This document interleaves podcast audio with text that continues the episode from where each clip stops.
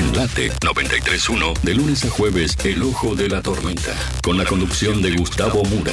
Los temas de cada día. Información general, política, sociedad. Todo lo encuentras en El Ojo de la Tormenta. Con los columnistas de siempre. El Ojo de la Tormenta. Con Gustavo Mura. Por Late 931. Cuidado con el ojo de la tormenta.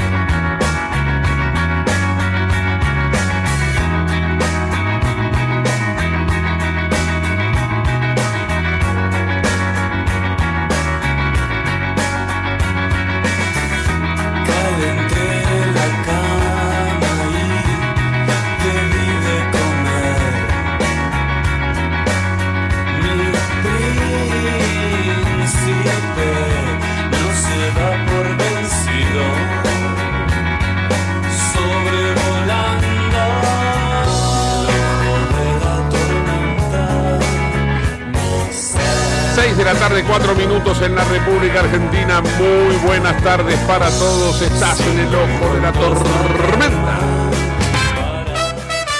Ahí vamos, claro que sí. Con un dólar que está subiendo en la versión, en este momento, versión turista o Qatar, también ha subido en la cotización oficial del Banco Nación y el contado con liqui, ¿no? Porque el dólar blue se mantuvo estable, 3.77. En la versión turista está casi llegando a 418, ese es el de la tarjeta, cuidado con eso. Contado con liqui, 3.93 y el dólar Banco Nación u oficial, 208,25, una micro devaluación. Después vamos a hablar del plan, la- panorama financiero global y esta quiebra del banco en Estados Unidos eh, que eh, era prestamista a todas las empresas tecnológicas, de qué manera puede afectar al comportamiento global. Ahora nos vamos a ocupar del tránsito. Poneme la cortina, Gus, dale, vamos. En el ojo de la tormenta actualizamos la información del tránsito y los servicios públicos. Ernesto Arriaga, muy buenas tardes. ¿Cómo va? Hola Murita, buenas tardes a todos los oyentes. Día complicado, señores. La 9 de julio a la altura de Moreno y del obelisco con cortes. Sí. Cortes por los planes. Sí. Y por otro lado, en el puente Avellaneda, la bajada de Avenida Mitre, ex Pavón, Sí. eh, cerrada por gente que no tiene energía, Sí. electricidad, ni 100.000 agua, ni luz. usuarios, Arriaga, Arriaga, 100.000 usuarios en Gran Buenos Aires sin luz. 400 mil personas porque es por cuatro, justo. Claro. sí. No es joda. Atención que se está, se está por cortar, no se cortó todavía, me mandaron una foto, me llamaron, Sí. pero le dije llámeme cuando corten. General Paz y Piedra Buena, Ajá. por corte de energía y falta de agua. También, sí, sí, sí. General Paz y Piedra Buena no saben si a Río La Plata o no saben si al Puente Naroria. Por ahora están ahí, pero está habilitada la General Paz. Bien, bien. La Argentina está al rojo vivo, sí. ¿Qué más? Eh, por otro lado, la avenida Juan B. Justo con demoras, la bajada del Puente Pordón en la avenida, eh, la otra, Mitre, y la otra es la avenida, me quedó. Eh, No, una es Pavón y la otra es Mitre. Claro. No, tiene razón, Pavón, pero usted se quedó de afuera. Sí. Es más Pavón, amigo. Bueno, Pavón, Irigoyen. usted se quedó allá en México dirigiendo el fútbol, es un genio usted. Y- Pero y me después, había quedado, ¿eh? me quedé, eh, me ayudó, la- me ayudó, me hizo enojar, entonces me, me quedé trabajo, ¿vio? Eso es para el lado de. Lanús. Y para el lado de Avellaneda es Mitre o Belgrano. Belgrano, eso, no, eso, Belgrano. Sí. El creador de la bandera. Bien. Se, se asustaría si se llega a despertar que lo cortaron en la avenida. Bueno, Bueno, todo por porque Huguito me ayudó. Gracias, Huguito. bien. por favor. Ahí estamos. Bueno, Sí. eh, eh, ¿qué más tenemos, Ernestito? La línea E de Ernesto con demora de 30 minutos. No voy a buscar la época, cuando llegue no va a poder subir ni al subte. Ahí estamos. Y. Cantilo, frente a la cancha River, muchos miran para el Río de la Plata y otros tocan tres bocinitas, porque ganaron 3 a 0 la gallina. Es increíble la gente como disfruta. Y bueno, ahí estamos. Ernesto, Bueno, señores, un fuerte abrazo. un- a descansar a la sombra, le ¿eh? mando un abrazo, Hugo. Igualmente, Ernesto. A descansar a la sombra. Dentro de cuatro días va a bajar el sol, ¿eh? La intensidad solar. Así que atento, ¿eh? Para las pelotitas. Chao, hasta luego. Bien, Ernesto Arriaga con el informe de tránsito y demás, 18 horas 8 minutos en la República Argentina. Vamos con la información deportiva. Hugo Neira, muy buenas tardes, ¿cómo estás? Buenas tardes, Gustavo. Buenas tardes para todos. Te vamos adelantando lo que se viene para esta semana, lo que tenemos para hoy para el programa, eh, novedades de la selección argentina, eh, lesionados. Ya sabemos que todos vimos el partido, que Alejandro Garnacho salió este, lesionado, jugó muy pocos minutos, entró de cambio, en una barrida este, le llevaron puesto el tobillo, salió del estadio muletas. Te vamos a contar quién también lo va a suplantar, porque va a ser suplantado en la lista eh, de Scaloni. También hubo otro citado durante el fin de semana, en últimas horas de, del jueves para el viernes, lo que dejó la liga profesional. ¿Cómo cierra hoy la séptima fecha? A las 21 horas tenemos dos partidos. Vamos a hablar un poquito de todo eso. La oferta que le tienen preparada para Messi de la MLS es tremenda, es el Gustavo. fútbol de Estados Unidos. Exactamente, recordemos que van a ser los próximos organizadores del Mundial en forma conjunta con Canadá y México, lo que le abre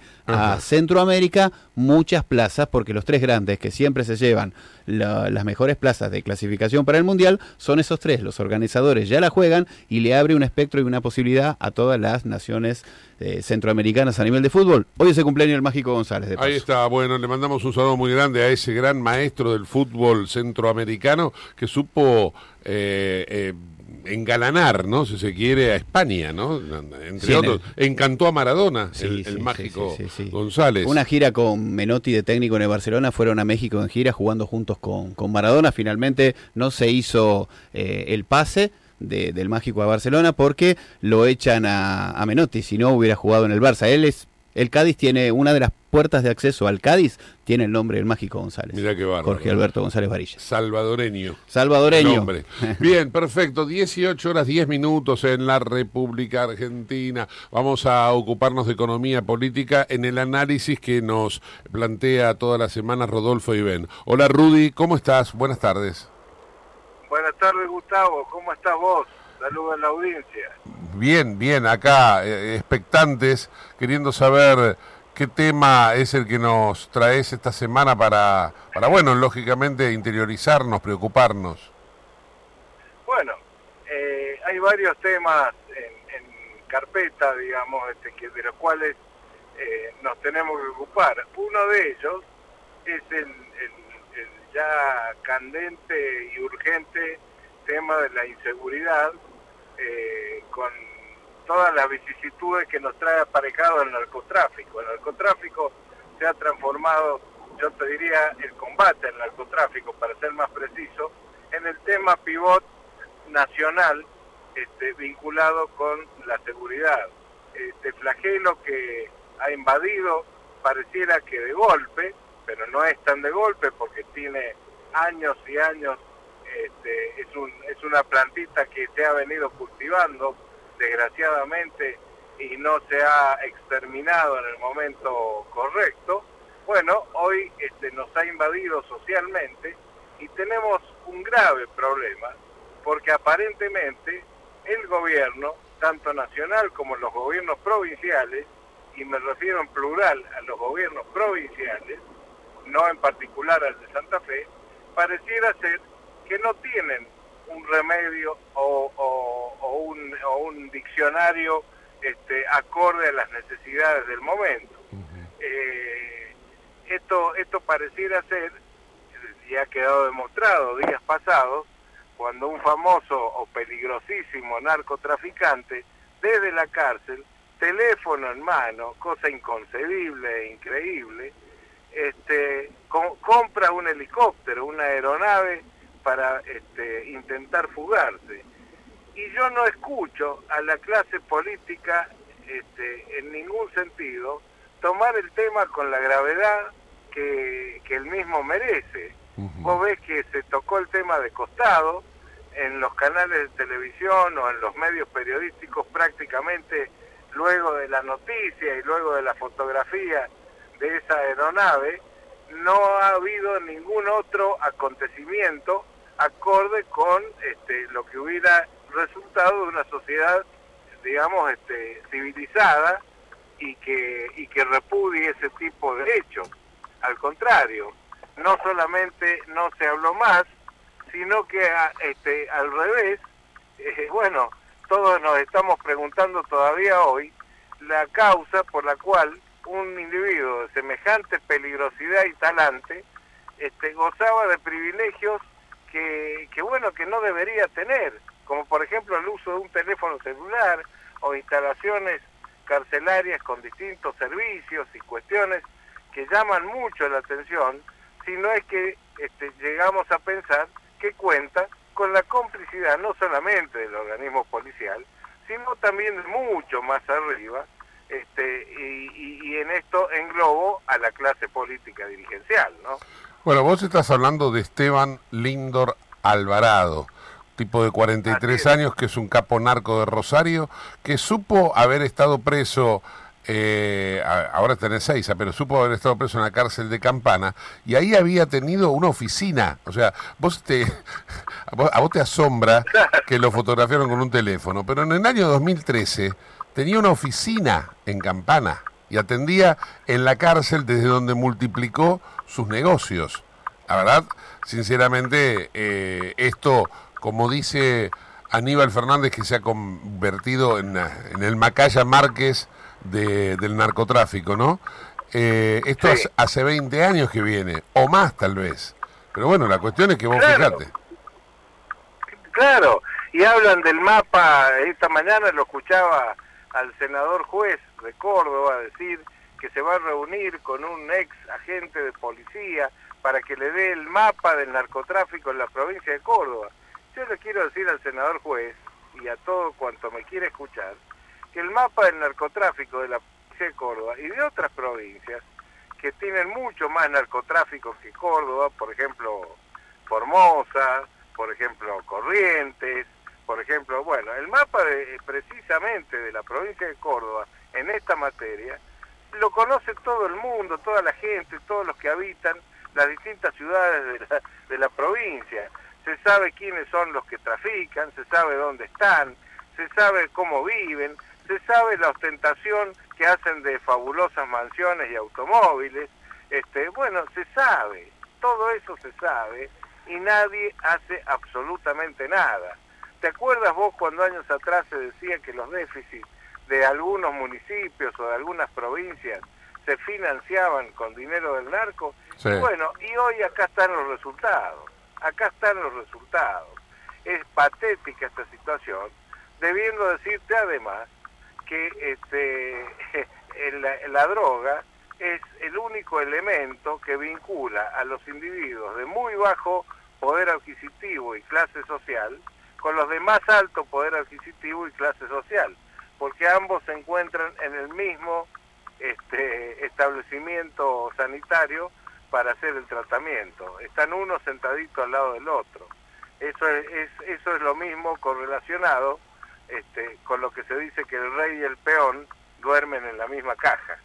Entonces, este, es tan dramático y grave este tema que la verdad es que las declamaciones de los políticos o las declaraciones que hacen este, amenazando que van a terminar con el narcotráfico y demás, es todo, este, es todo un discurso destinado a la distracción y es lo mismo que decir que van a crear una comisión en el Congreso para tratar este tema, es decir, nada cambiará.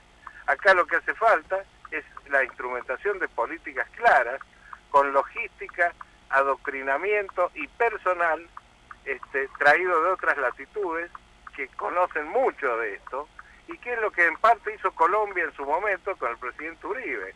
Es decir, este, en, Colombia en su momento, bueno, eh, no solamente este, entraron recursos eh, muy, muy, poderosos de Estados Unidos para el, el, combate de esto, sino que se dotó de equipamiento y de personal de inteligencia y de contrainteligencia que fueron los que actuaron para, para al menos amenguar el flagelo en ese país. Acá no se está haciendo absolutamente nada de esto y creen que comprando una camionetita nueva este, van a combatir el narcotráfico. Esto no es así.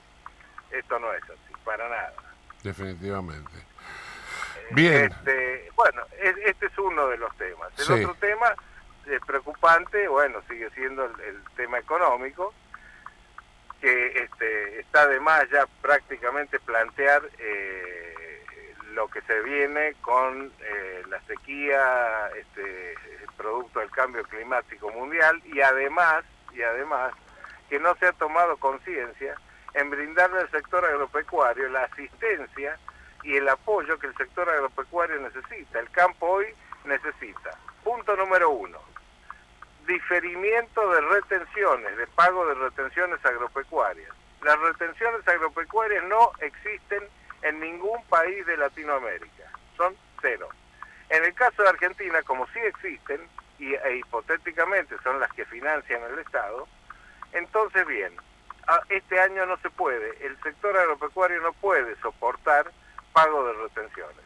Con lo cual, este, bueno, la poca producción que quede o que se pueda exportar o cosechar, no tiene que pagar retenciones, tienen que ser diferidas. Y a partir de un futuro próximo, o sea, llámese del cambio de gobierno de este año, la retención al agro deberá ser cero, que es lo que propone, por ejemplo, un esquema este, Javier Milei. Javier Milei dice que las, las retenciones deberán ser 0%. En mi caso particular yo propongo lo siguiente, las retenciones 0% a partir de los incrementales de producción que el sector agropecuario produzca, valga la redundancia, en las próximas cosechas, cuando con excedentes de producción, bueno, eh, sobre esos excedentes las retenciones deberán ser cero y sobre las ya declaradas, que son las actuales, un diferimiento en cinco años y en cinco años la disminución y eliminación absolutamente de eso para evitar duplicidad impositiva o carga impositiva porque ya pagan impuesto a las ganancias. Entonces no deben pagar otro impuesto que no sea el impuesto a las ganancias. Y por otro lado, es tan grave el sector agropecuario, la situación actual, que lo- el Banco Nación debería salir urgentemente con certificados de emergencia, es decir, a certificar la emergencia agropecuaria de distintas regiones del país y en virtud de ello promover y provocar el financiamiento adecuado para que lo poco que haya que cosechar no se caiga, porque hoy los productores tienen en un 60% los campos rentados, alquilados, y el 20% es de propietarios. Los que arriendan campos no pueden soportar además el pago de insumo en dólares, el pago de los servicios agropecuarios, le hace de las máquinas cosechadoras, de las trillas, de todo, todo ese tipo de servicios, no lo pueden soportar, además de las retenciones. O sea, eh, eh, eh, el campo está ah, en, en sentido literal quebrado en este momento. Mm. Un productor lechero está quebrado. Acá no se va a producir un litro de leche más dentro de 30 o 60 días. Entonces, este, eh, es un sector que está en graves dificultades, al cual urgentemente habría que salir en apoyo y con medidas concretas, no con chácharas ni, ni con charlas este, adoctrinantes del doctor Massa. Sí, claramente, claramente. Bien, bueno, Rudy, la verdad que los dos temas que trajiste son dos temas eh, fuertes. ¿eh? El narco por un lado, el poder de fuego que están teniendo cada vez más los narcos en la Argentina, no solamente en Rosario, sino en todo el país. Eh, esto que acabas de describir del campo, ¿no?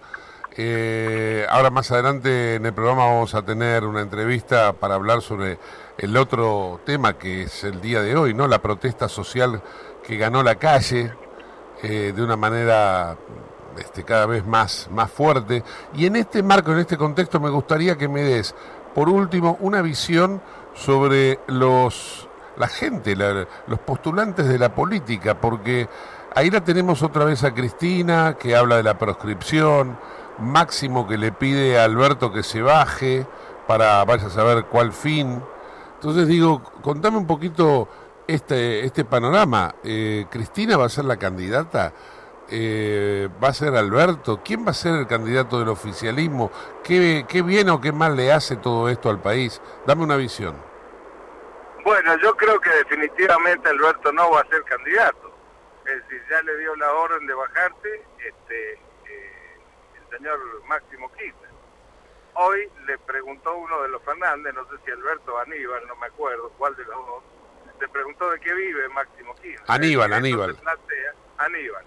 Le preguntó de qué vive Máximo Kirchner y esto te plantea una interna terrible dentro de su propio espacio, el cual, este, bueno, ya se están tirando con munición gruesa. En otra, en otra etapa o en otro estadio, si esto llegara a avanzar, eh, terminaría muy mal y seguramente terminaría hasta con hechos o actos de violencia. Este, cuando la discusión sobrepasa eh, lo político y empiezan las cuentas este, o las cuitas personales, el, el paso siguiente es la violencia. Y cosa que hemos vivido ya en Argentina en la década de los 70 o de, o de principios de los 80. Eh, en este sentido, Alberto no va a ser candidato. Yo creo que ella sí quiere ser candidata, sí va a terminar siendo candidata y este, conserva en la provincia de Buenos Aires todavía un porcentual de, de votos interesantes o de intención de voto interesante, para lo cual ellos apuestan a, a jugarse con la provincia de Buenos Aires y además, este, bueno, con su feudo de Santa Cruz Claro. este, y, al- y algunas que otras provincias chiquitas como Formosa, Chaco este, y alguna que otra por ahí. Eh, con lo cual pienso que van a preservar una cuota de poder legislativo y eso la va a cubrir a ella se- seguramente este, con algún con algunos fueros o algún privilegio para que no cumpla la condena este, que se le aproxima eh, o la sentencia firme que se le aproxime. Este, y en definitiva, ese es el panorama desde el punto de vista político del oficialismo. De la oposición no están mejor. De la oposición, salvo el caso de Milei, que es candidato único, los demás, los de Juntos por el Cambio, tienen una lucha terrible, titánica entre ellos, y, al no tener un candidato definido, cada día se diluye más la posibilidad de que este espacio pueda crecer en, los porcentuales de votos y al contrario, van a ir disminuyendo progresivamente y entregándole en bandeja a Javier Milei todos los votantes que se cansen de aguantar los dime y diretes de la señora Bullrich y del señor Larreta, este, porque los otros no existen, ni Morales existe, ni Manes existe, ni nada, son, los otros son artistas de reparto. Los titulares son Macri, Larreta y Bullrich. Bueno, entre tanto, estos tres no eh, se pongan de acuerdo y bajen línea de los demás, esto va a ser eh, un éxodo absoluto de voluntad eh, o de voluntades de voto hacia este, el espacio que lideran los libertarios o, o libe- liberales libertarios, si quiere darle un nombre. Eh, por lo cual, eh, esa, es la otra porción o facción de, de lo que yo veo en la Argentina. Pero por otro lado, también debo decirte, como última reflexión, que el tema de los piqueteros, planeros y todo esto, que ya todos sabemos cómo se maneja, el dinero espúreo que corre por esas manos, este, los aprietes y demás, todos sabemos en qué consiste y también conocemos algunos las posibles soluciones que puede haber de eso.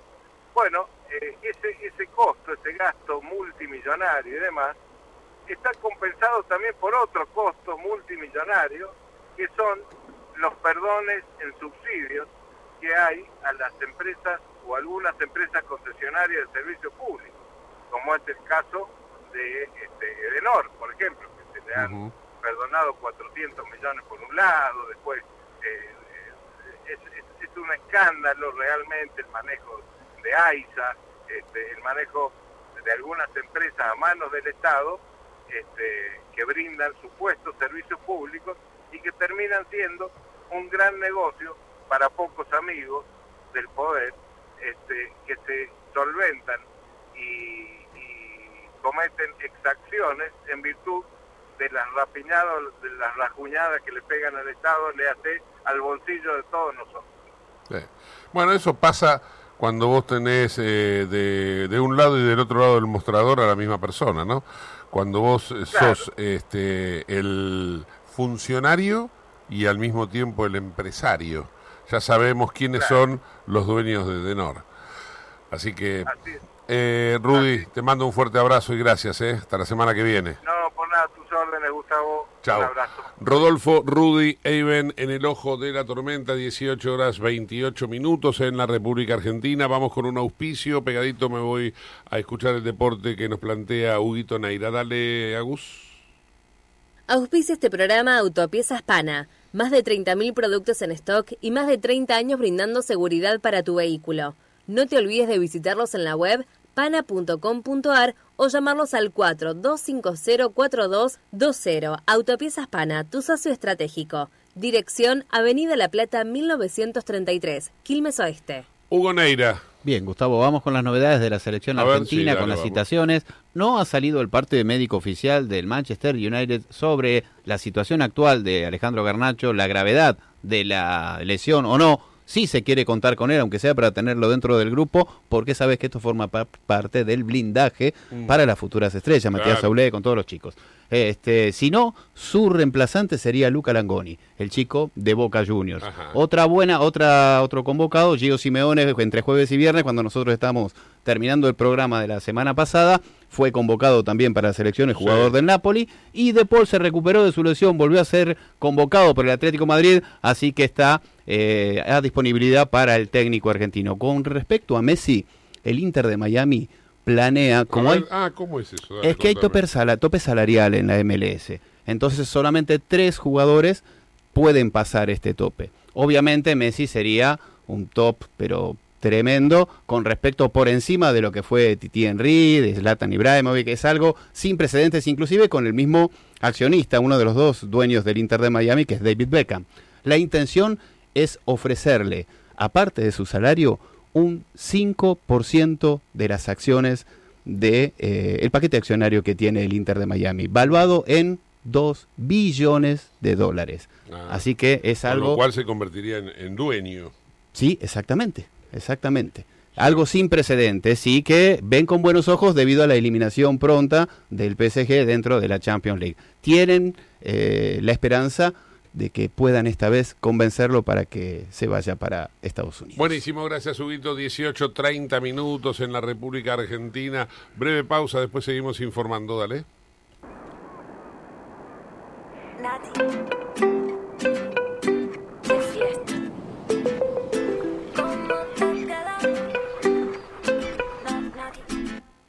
¿Cómo te queda ese outfit?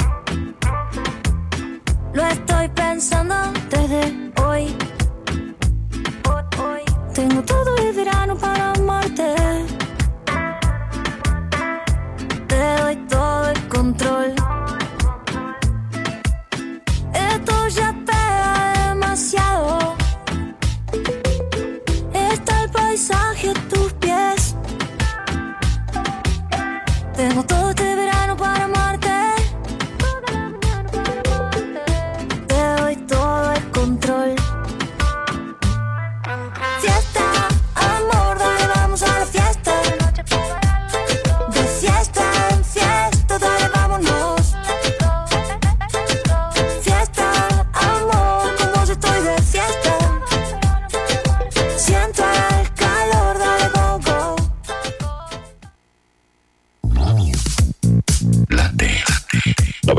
931. Aire de radio. Aire de verano. Late 931. Sintonía fina. Diario El Sol, el matutino del Gran Buenos Aires.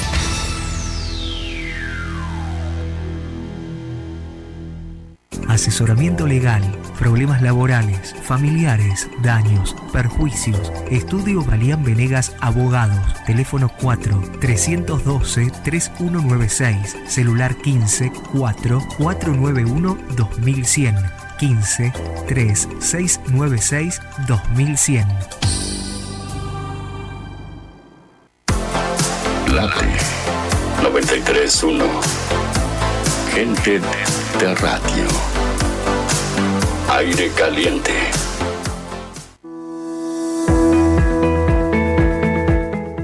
Operativo de vacunación COVID. Completa el esquema de vacunación de lunes a viernes en Defensa Civil. Victoriano Loza, 998 Merlo. De 9 a 16 horas, presentate con DNI y carnet de vacunación. Intendencia Menéndez. 28, 34, 58. 73. No importa si tenés 18 o 70 años, vos también podés terminar la secundaria de forma virtual y desde cualquier lugar del país. Con educación hay futuro. Conoce más en buenosaires.gov.ar barra Terminal la Secundaria. Buenos Aires Ciudad. IRSA. Somos la mayor empresa argentina inversora en bienes raíces. IRSA. Líderes en real estate. Programa Cuidar Vidas, edición verano 2022-2023. Sumate a la seguridad vial. Durante la temporada encontrarás puestos camineros y complementarios que desempeñan medidas de prevención y control con el propósito de reducir riesgos y evitar siniestros viales. En cada uno de ellos se encuentra personal capacitado para asistir, informar y acompañar a quienes circulan por las rutas pampeanas, brindando recomendaciones que hacen al bienestar común. No olvides circular con precaución y respetar las normativas viales. Sé parte de la seguridad vial.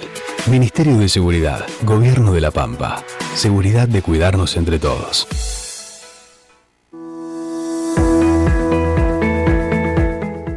Operativo de vacunación COVID. Completa el esquema de vacunación de lunes a viernes en Defensa Civil. Victoriano Loza, 998 Merlo. De 9 a 16 horas, presentate con DNI y carnet de vacunación. Intendencia Menéndez. En Late estás escuchando El Ojo de la Tormenta con Gustavo Mura.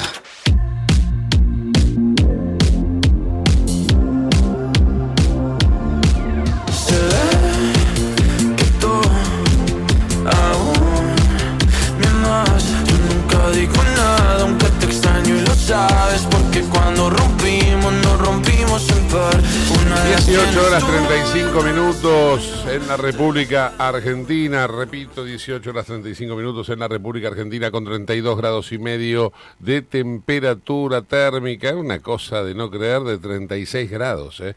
32 de temperatura y medio, 32 y medio, 36 de térmica, cuatro días más de infierno, dicen que va a haber, recién hacia el viernes va a bajar un poco eh, la, la marca térmica. Vamos con el deporte, Huito Neira, dale. Cerramos lo que tiene que ver con selección nacional porque Dibu Martínez podría dejar el Aston Villa para pasar nada más y nada menos que al Tottenham Hotspur. ¿Qué pasa? Tiene un competidor importante eh, que es Jordan Pickford, el arquero de la selección inglesa, pero hay un detalle importante, acaba de renovar su contrato con el Everton por cuatro temporadas más. ¿Qué puede cambiar esto? Está el Everton solamente un punto por arriba de la zona de descenso. En caso de descender podrían liberar a Pickford, pero si no, hay 39 millones de razones en euros para que uno de los dos sea el tal vez el reemplazante de Lloris porque ya renunció a la selección francesa y es probable que terminando esta temporada deje la práctica activa del fútbol. Mira vos, eh, 18.36 minutos, vamos con un auspicio pegadito, vamos a hablar con el pollo sobrero, dale, vamos. Auspicia este programa CRIBE. CRIBE es un centro de rehabilitación integral que está ubicado en Villa Ballester, provincia de Buenos Aires. Certificados con normas de calidad ISOIRAM. El centro CRIBE ofrece, entre otras terapias, tratamiento de rehabilitación por ozono. La página web es www.cribe.com.ar, sino en facebook.com barra cribecom. CRIBE queda en Independencia 5182 Villa Ballester. Los teléfonos 4768-6774 o 4767-6296. CRIBE, Centro de Rehabilitación Integral Belepop. Estamos en comunicación con el pollo sobrero, dirigente social. Hola pollo, ¿cómo estás? Buenas tardes. ¿Cómo va? Bien, bien. Contame un poco cómo estás viendo todo, porque bueno, hoy es un día particular, ¿no? Hay mucha protesta social Pero también eh, estamos en- atravesando un momento particular de la política, ¿no? Entonces, eh, siempre es bueno escuchar diferentes versiones y bueno, y me gusta, por ejemplo, también tus perspectivas, así que te escucho atentamente. Mira, a ver, eh, es muy- la, la situación para el trabajador y para el pueblo en general es muy complicada porque vos tenés un 100% de inflación que golpea muy fuerte el bolsillo de, los trabajadores y del pueblo y, y con una visión que vos mirás hacia adelante y no ves una mejora, no ves ninguna posibilidad de mejora. Eh, hoy- eh, hoy estaba escuchando a algunos economistas que planteaban que la inflación en este mes iba a superar el 6%. Evidentemente están teniendo un problema eh, muy grande. Contradictoriamente el gobierno te dice que la macro está acomodada, pero bueno, evidentemente la macro y todo el ajuste que están haciendo no, no está llegando al bolsillo de los trabajadores. Es evidente que están juntando esa, esa plata para, para pagar la deuda externa ¿no? con el Fondo Monetario Internacional. Y ves por otro lado una oposición que te dicen que ahora saben lo que tienen que hacer, que cuando estuvieron en el gobierno no lo hicieron. Entonces la situación es bastante, bastante complicada. Sí, en, en ese contexto, hoy la protesta social está cada vez más en la calle y uno se pregunta hasta qué punto esto eh, puede resistir, ¿no? ¿Quién tiene la culpa? ¿El chancho o el que le da de comer? A ver, si vos, eh, si vos tenés un 60% de pobres en el país, con una desigualdad social cada vez mucho más profunda, con una inseguridad galopante que no podés salir a la calle porque te matan por un celular. Cuando vos ves eso, eh, obviamente, eh, ¿qué pretende, qué pretende el gobierno? ¿Que, que no salga a protestar? Los, hoy te están saliendo a, a reclamar comida, no es que te están saliendo a reclamar aumento salarial, porque los movimientos de sus padres son los que más se están reclamando, están reclamando mantener planes que son planes de miseria, están planteando mantener los comedores populares. Yo entiendo que quizás en, en- en algunos medios rinda, eh, porque obviamente todos estamos muy cansados, entonces cualquier discusión sirve para la campaña del odio que están fomentando desde la oposición. Puedo entender que te digan, bueno, escúchame, todos los días te cortan la calle, todo. ahora, ¿qué crees que haga el tipo que no tiene que comer? Muchas alternativas no tiene. La discusión tendría que ser por qué pasan los gobiernos y cada vez hay menos trabajo. Porque el problema de fondo es ese, que no hay, no hay laburo en la calle. Y los trabajos que hoy te quiere imponer eh, tanto la oposición como el gobierno, como el mismo Milei, son trabajo basura, trabajo tipo te doy una bicicleta, una, una caja de cartón, sos monotributista, arreglate solo, tenés un accidente, tu problema, tus vacaciones te la pagás vos, tu despido te lo pagás vos, cuando el problema no es ese, el problema es que vos en el país has destruido todas las industrias, has endeudado al país de una forma descomunal. Recién estaba escuchando una parte del discurso de Cristina que decía, queremos pagar. Bueno, queremos pagar es esto. Eh, no te van a hacer un plan para que vos crezcas. Acá el plan es, vos pagá primero y después eh, discutimos. Cuando, cuando el Congreso aceptó reconocer la deuda del macrismo y aceptó el Fondo Monetario Internacional cada tres meses te venga a controlar la economía, no podías esperar otra cosa que esto. Bueno, pero vos sos consciente de que lo que viene, sea lo que fuere, es más de esto que estás hablando. Es decir, oficialismo u oposición, cualquiera de las que de las versiones que vos quieras, es la que va a gobernar el, el país el próximo, los próximos cuatro años. Entonces, eh, la pregunta sigue vigente. ¿Qué, ¿Qué se espera de parte, por ejemplo, hoy tenemos el acampe la 9 de julio? ¿Qué se espera adelante de eso? Porque la solución esa que vos proponés no llega. No, a ver, primero, el proceso que está habiendo a nivel latinoamericano es muy parecido al de la Argentina, que también era entre uno u otro y aparecieron actores distintos y hay movilizaciones y hay un, un, de la gente. Estas elecciones, yo, mira, yo ayer estuve en Ushuaia porque conseguimos la legalidad de izquierda socialista, el Frente Izquierda se va a presentar allá en Ushuaia también, eh, y yo lo que notaba era una gran simpatía. Ahora, ojo que hay mucho, mucho voto vergüenza, que también muchos no te lo dicen. Eh, la salida, la salida, yo qué sé, no, yo no, no tengo expectativas en las elecciones en sí, porque las elecciones vos sabés que se manipulan, el que más plata pone en la campaña puede llegar a convencerte. Pero ojo que puede haber también eh, una, una reacción de la sociedad, porque, a ver, vos podés, eh, yo puedo entender un montón de cosas. Ahora, en un momento la gente va a reaccionar, porque si vos lo único que produce este sistema político, y estoy hablando del sistema capitalista para hablar con, con claridad, lo único que produce son desigualdades sociales, cada vez más hambre, cada vez más desocupación, cada vez más miseria, cada vez más inseguridad. ¿Qué pretendes? Es un poco la discusión también como que, hay en Rosario. El otro día estaba hablando con, alguno, con un tuyo y decía, hace falta mano más dura. No falta mano más dura. Lo que hace falta es que haya una decisión política para acabar con el narcotráfico. Si vos tenés a los jueces comprometidos con el narcotráfico, a la policía comprometida con el narcotráfico, a, la, a los políticos comprometidos con el narcotráfico, ¿qué pretendes?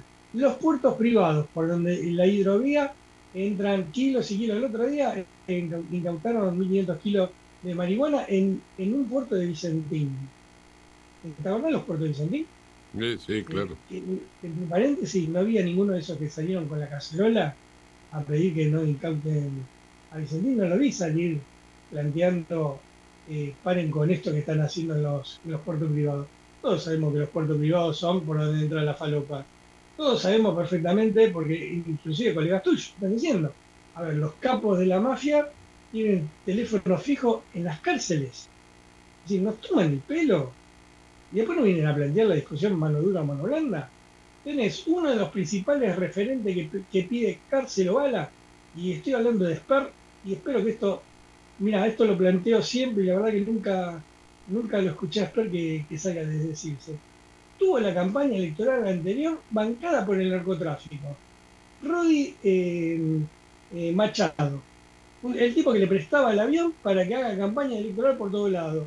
Vino la, eh, los servicios de inteligencia de Estados Unidos, lo levantaron en Bariloche y se lo llevaron detenido por narcotráfico.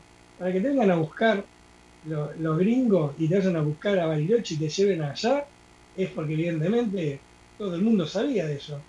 Ahora, este tipo que pide bala y que pide mano dura, ¿por qué no explica de dónde sacó la plata de su campaña electoral? Me estoy refiriendo a la anterior.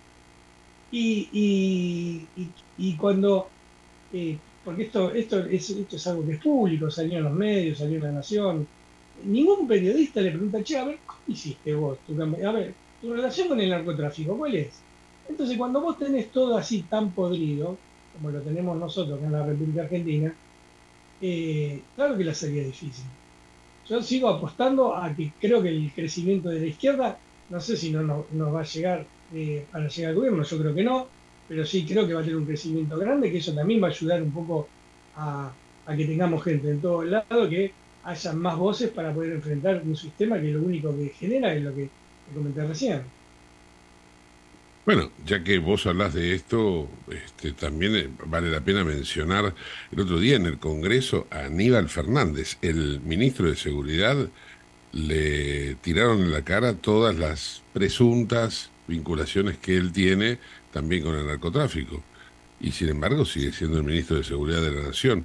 Y es precisamente los últimos 20 años de los cuales él hablaba, ¿no? Cuando fue a Rosario.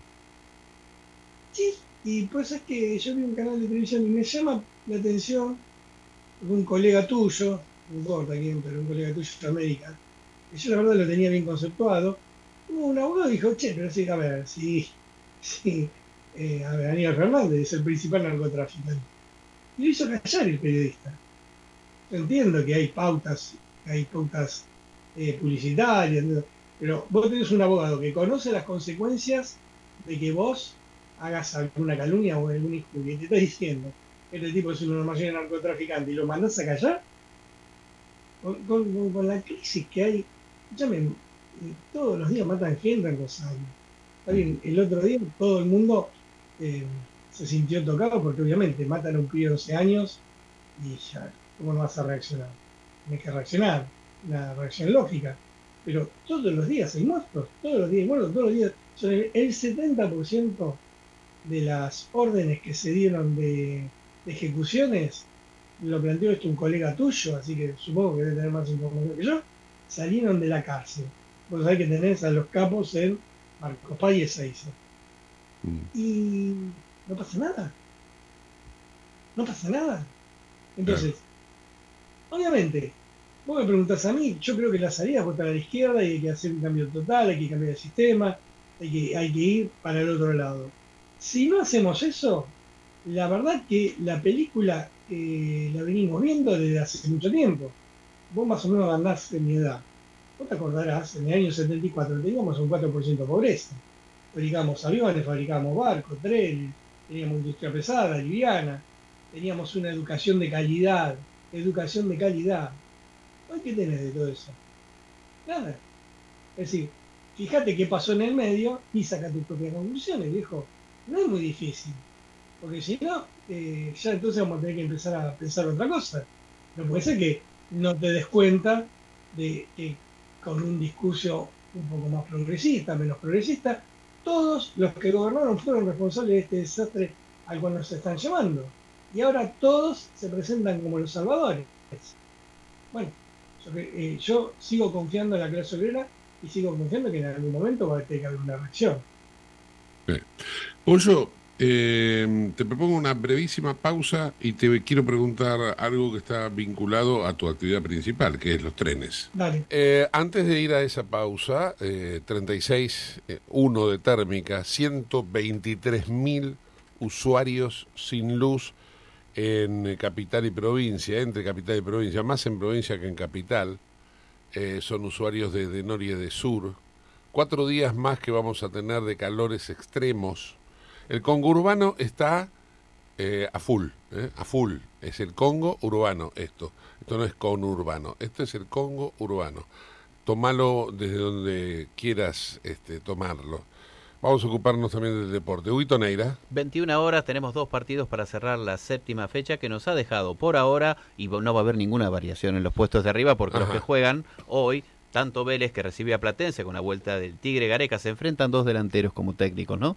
El Tigre Gareca con el Titán Martín Palermo. Este, y el otro partido es Colón de Santa Fe en el Cementerio de los Elefantes contra Newell's Old Boys. Arbitraje de Baliño para este partido. Darío Herrera va a ser el que imparta justicia, esperemos, sin demasiada incidencia del VAR, entre Vélez y Platense. Recordemos también cómo quedó la tabla, San Lorenzo único líder con 16, River con 15 puntos detrás, Defensa y Justicia completa el podio con 14, Gustavo. Bien, ahí estamos, perfectos. Diez minutos para las 7 de la tarde, un auspicio y seguimos charlando con el pollo sobrero. Dale, vamos.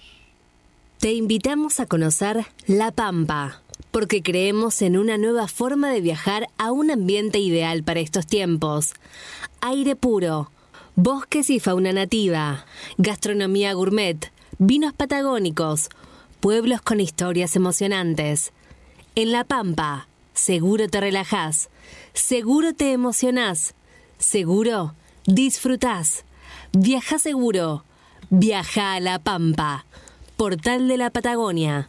Seguimos dialogando con el pollo sobrero. Ahora le quiero preguntar al pollo sobre cómo estás viendo el servicio de trenes, habiendo transcurrido la tragedia del ferrocarril Sarmiento. Y está, por ejemplo, uno mira, eh, la inversión en electricidad es cero. Se, nos corta la luz como hace 20 años. Entonces yo digo, los trenes están invertidos, Eh, hay dinero invertido en trenes. ¿Se mejoró el servicio de trenes después de la tragedia de 11? Mira, dos cosas. Primero te voy a tirar un dato general. Mm. Vos tenés un problema. Vos dentro de tenés, tenés empresas privadas, empresas eh, estatales, tenés carga, pasajeros, tenés todo. Te voy a dar un dato que el grueso corresponde a las empresas de carga. Eh, un- la, la principal es la pequeña carga que está vinculado al gremio. ¿Sabes cuántos descarrilos hubo el año pasado? No, 435 descarrilos. no. Un descarrilo, mm, no te estoy hablando de cuando viste el tren se cae de la vía y que lo levantan, te estoy hablando de un descarrilo con, eh, con rotura de locomotora, de vía, que son la mayoría son, son así. Un, un descarrilo mediano sale entre un millón y 5 millones de dólares porque aparte tenés que pagar un procesante de la carga, todo, todo lo que significa que se calcula entre un millón y 5 millones de dólares. ¿No te llama la atención que tuviste 435 descarrilos? El ministro de Transporte, ¿no? No, es capaz de llamar a, a- a estas empresas y decir, a ver, contame. Porque, a ver, eh, yo quisiera creer quisiera creer que eso se hace cargo la empresa. Pero no, no se hace cargo la empresa. Se hace cargo los seguros. Y quisiera saber cuánto paga Nación Seguro, es decir, nosotros, por todos esos descarrilos. Porque cuando vos estás en una sociedad que te ajustan, y te ajustan por la educación, te ajustan por la salud, y, vos tenés por otro lado un negocio bárbaro, porque el descarrilo es un negocio bárbaro, porque a esta altura no puedo pensar otra cosa que no sea un negocio, porque vos que ahí entran empresas de reparaciones, entran grúas, entran empresas especializadas, empresas privadas. Cuando vos tenés un negocio que se lleva 435 descarrilos en un año, que como mínimo gastaste más de mil millones de dólares en descarrilos, vos tenés que preguntarte, che, ¿qué, pasó? ¿qué pasa acá? Ahora, ¿vos escuchaste alguna vez algún gremialista que abra la boca con respecto a esto, exceptuándome a mí? ¿Escuchaste a algún empresario, exceptuándome a mí? Entonces, vos tenés un problema en los trenes. Y el primer problema es que todos los que han venido, todos los que han venido, todos traen a su gente, que pagan favores políticos. eh, vos, vos pegaste carteles para mí, bueno, vení, entrá a trabajar el ferrocarril. Después cuando se van no se lo llevan. ¿sí? Cargos altos, muy altos, que lo pagamos entre todos los laburantes. Y entonces ganan los peronistas, traen su gente, después se van y dejan a su gente. Después viene el PRO, trae a su gente, se va. Después vienen de vuelta los peronistas, traen más gente. Después vienen los radicales, después viene el piñón fijo y trae su gente. Y, y el problema que vos tenés es que cada uno viene con un librito distinto. Entonces todo lo que hace el anterior, el que viene no lo sigue. Por ejemplo, tema soterramiento, gran estafa nacional. Coimeada por la empresa Comsa y Exa Higuela, familia Macri. Avalada por los dos gobiernos, por el macrista y por el peronista. Nadie va a preguntarse qué pasó, hicieron una obra que no la terminaron, que está parada, que se pagaron una coma de 300 millones de dólares, que no lo dije yo, lo dijo Marcelo Odebrecht en Brasil cuando declaró para, hacer, eh, para presentarse como arrepentido. No hubo ningún fiscal que lo llame a Marcelo Odebrecht a decir, a ver, contame quién te pagó la coima, quién fue el que te coimió. Es eso está todo porque es público, fueron las empresas del grupo Macri, eh, que son las que se quedaron con la, con la concesión. Nadie va a mirar eso, nadie se va a hacer, nadie va a... y como eso te puedo plantear obras ridículas que se han hecho que no sirven por una mierda. Eh, entonces, cuando vos tenés una empresa que cada cuatro años cambia de presidente, cambia todo el directorio, y no podés despedir mucho. Hasta, hasta el día que las empresas no sean conducidas por sus laburantes, el Estado tenga una acción de oro para controlar obviamente dónde va y no va la plata, y que tengan un proyecto de 15, 20 años, es decir, que vos proyectes una empresa y durante 15 o 20 años vayas en la misma dirección. Hablo de ferrocarriles, puedo hablarte de aviones, puedo hablar de lo que sea, ¿eh? cualquier empresa del Estado. Hasta que no cambiemos esa matriz, las empresas del Estado no van a ser más que lugares donde pagan favores políticos los políticos. ¿Me entendés? Entonces, ¿qué crees que te cuente? Que te sí, sí. inauguren una estación. Y muchachos, miren, eh, los que privatizaron nuestros trenes, los únicos que se pusieron fue la izquierda. ¿eh? Después todo lo demás acompañaron las privatizaciones. Así que si quieren lavar culpa, ¿sabés los kilómetros de vía que tienen que recuperar? Eh, Yo, algunos amigos se me enojan conmigo. Pero la verdad, entiendo que hay gestiones que hacen más o menos obras, pero acá el gran golpe del ferrocarril se dio con las privatizaciones de Menem, que todos se callaron la boca, todos la avalaron. Dejamos 90.000 compañeros en la calle, pueblos enteros que se cerraban. Y acá había un hijo de puta como Neustadt que decía, Doña Rosa, ¿sabe cuánto pierden los ferrocarriles? ¿Y cuánto pierde un país por no tener ferrocarriles? Por ejemplo, hoy, solamente el 3,4% de lo que se circula en el país circula por trenes, el resto por camiones. Yo no le echo la culpa al camionero. ¿Por qué? Porque los que entregaron el sistema ferroviario fueron nuestros dirigentes gremiales, Pedraza entre ellos. Entonces, ¿cuánto le sale al país no tener trenes? ¿No te sale más caro que tenerlos? Pero esas son las discusiones que le Tal cual, tal Porque cual. teniendo trenes abaratas costos operativos, puedes bajar los fletes, si vos tendrías solamente el 60, hicimos el otro día un, un, un trabajo práctico, ¿no? Entre unos ingenieros que tenemos en el gremio. Solamente nosotros si lograríamos que funcione el 65% de la carga que se transporta en el país por trenes, nosotros podríamos hacer que la empresa sea rentable y que la gente en los trenes viaje gratis. Seguro. Interesante, ¿no? Eh, Interesante. ¿Cómo se hace? Es, es tan- es como las tantas respuestas que no tiene la Argentina. Pollo, me quedaría hablando eternamente, pero me quedé sin tiempo. Te mando un fuerte abrazo. lo mismo, pero después me cortás. No, pero, pero después te llamo, ¿viste? Sí, después te llamo. Un Ah, abrazo grande. Un abrazo grande. Rubén el Pollo Sobrero, gracias por todo. Bien, bueno, continuamos entonces eh, informando sobre, les había dicho que íbamos a hablar de ese banco que se llama Silicon Valley Bank. Es un banco dedicado fundamentalmente a dar préstamos a empresas tecnológicas, no solamente en los Estados Unidos, sino en distintos puntos del, del mundo. ¿Qué ocurrió con este banco? Bueno, la Reserva Federal, que está proyectando hacer un superdólar, está cansada de que haya préstamo de dólar a muy baja tasa. Entonces, el banco prestaba baja tasa y la Reserva Federal le subió las tasas. El banco quebró, esto va a permitir que eh, haya más dólares dentro del circulante en Estados Unidos. Estados Unidos ya tiene asegurada la plata para aquellos que habían comprometido créditos a través de este banco para que puedan eh, seguir en la operatoria. Y lo que ha hecho el día de hoy el presidente Biden, Joe Biden, es decirle a todos que no tengan miedo, que no salgan del sistema bancario del resto de los bancos, porque es- ahí sí entrarían en colapso, porque esto era algo como controlado, ya se sabía que iba a pasar, fue provocado y esta es la intención que, tienen ahora, es que eh, lógicamente van a caer acciones en la bolsa porque las empresas tecnológicas dejan de producir al ritmo que iban a producir porque dejan de tener el dólar barato.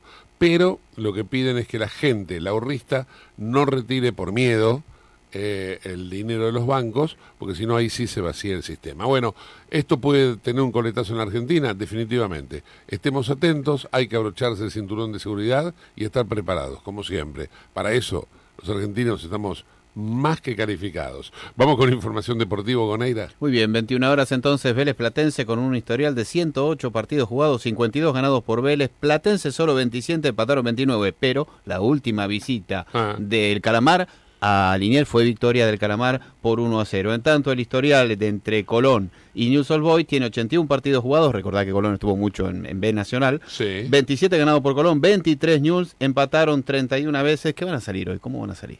Eh, Eh, está por ahí, ¿no? Sí, vamos a ver. Guanchope va al banco. Gracias, Huguito. Las 7 de la tarde en la República Argentina. Gracias, amigos, por haber estado con nosotros. Nos reencontramos mañana. Que tengan, si se quiere, una fresca noche. Ojalá que no les corten la luz. Pero bueno, uno nunca sabe. Estén preparados. Chau, hasta mañana. Una sintonía. Un dial. Una radio. Verano caliente. Late. 93.1. Tu casa, tu música.